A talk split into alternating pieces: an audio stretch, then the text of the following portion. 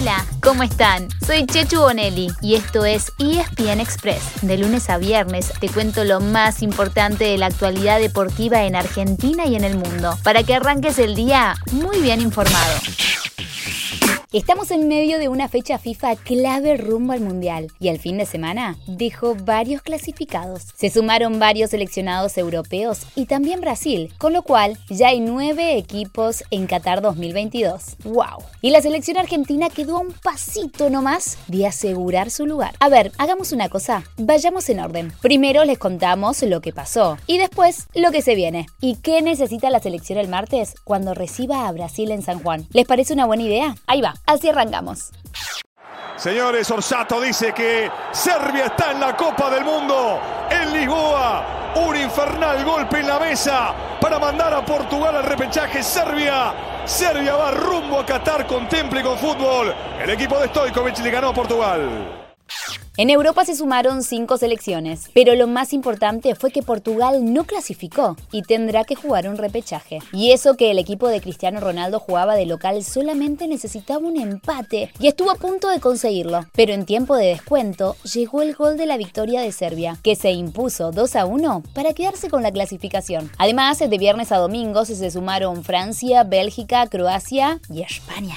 Ya tenían su lugar Alemania y Dinamarca, y si se da la lógica, hoy podrían conseguirlo e Italia e Inglaterra, y el martes los Países Bajos. Mañana martes, cuando termine la acción, Argentina podría sumarse a la lista. Después de ganarle 1 a 0 a Uruguay el viernes con gol de Angelito Di María, el equipo de Lionel Scaloni va por una nueva victoria frente a Brasil mañana. Si lo consigue, necesitará que no ganen los tres equipos que hoy comparten el cuarto lugar. Uruguay que enfrenta a Bolivia, Chile que recibe a Ecuador y Colombia que será local ante Paraguay. ¿Estará Lionel Messi mañana la noche en San Juan? Habrá que estar atentos al entrenamiento de hoy y a la palabra del técnico. En la recta principal lo espera la bandera. Gran victoria. Gran victoria de Lewis Hamilton que achica la diferencia en el campeonato mundial. Bandera cuadros. Ganó el británico de Mercedes. Largó décimo. Una carrera increíble. Hubo mucho más que fútbol el fin de semana, así que ahí vamos, a toda velocidad. Como Lewis Hamilton, que pese a largar décimo, se quedó con el Gran Premio de Brasil de Fórmula 1. Así, recortó la distancia que le lleva a Max Verstappen a solamente 14 puntos, cuando quedan tres competencias para terminar la temporada. Además, ya que hablamos de motores, les contamos que ayer se retiró un grande. En el MotoGP, Valentino Rossi le puso fin a su carrera a los 42 años y tras conseguir nueve títulos, de ellos en la máxima categoría. Éxitos en lo que viene, Valentino. También hubo mucha acción en el rugby, con una gran noticia. Los Pumas pudieron lograr una victoria 37 a 19 sobre Italia. El domingo cierran el año contra un rival muy complicado, Irlanda, que viene de derrotar 29 a 20, nada más ni nada menos que a los All Blacks. El tenis se acerca al final de su temporada y hay argentinos en competencia. En la Next Gen Finals, Sebastián Baez cayó en semifinales frente al español Carlos Alcaraz, que terminó siendo campeón. Y otro argentino, Horacio Ceballos, junto a otro español, Marcel Granolers, debutó ganando en las ATP Finals de dobles. Hoy, a las 10 de la mañana, juega el número uno del mundo, Novak Djokovic. Y lo pueden ver, por supuesto, en Star Plus.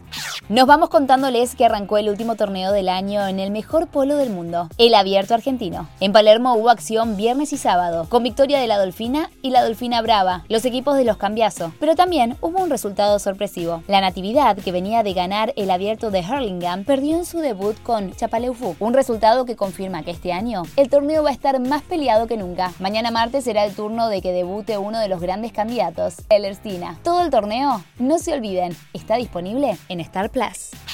Y así llegamos al final de nuestro episodio de hoy. Soy Chechu Bonelli y de lunes a viernes te traigo las noticias deportivas más relevantes para que arranques el día muy bien informado. Te espero en el próximo ESPN Express. Y no te olvides, dale clic al botón de seguir para recibir una notificación cada vez que haya un nuevo episodio disponible. No te vas a arrepentir.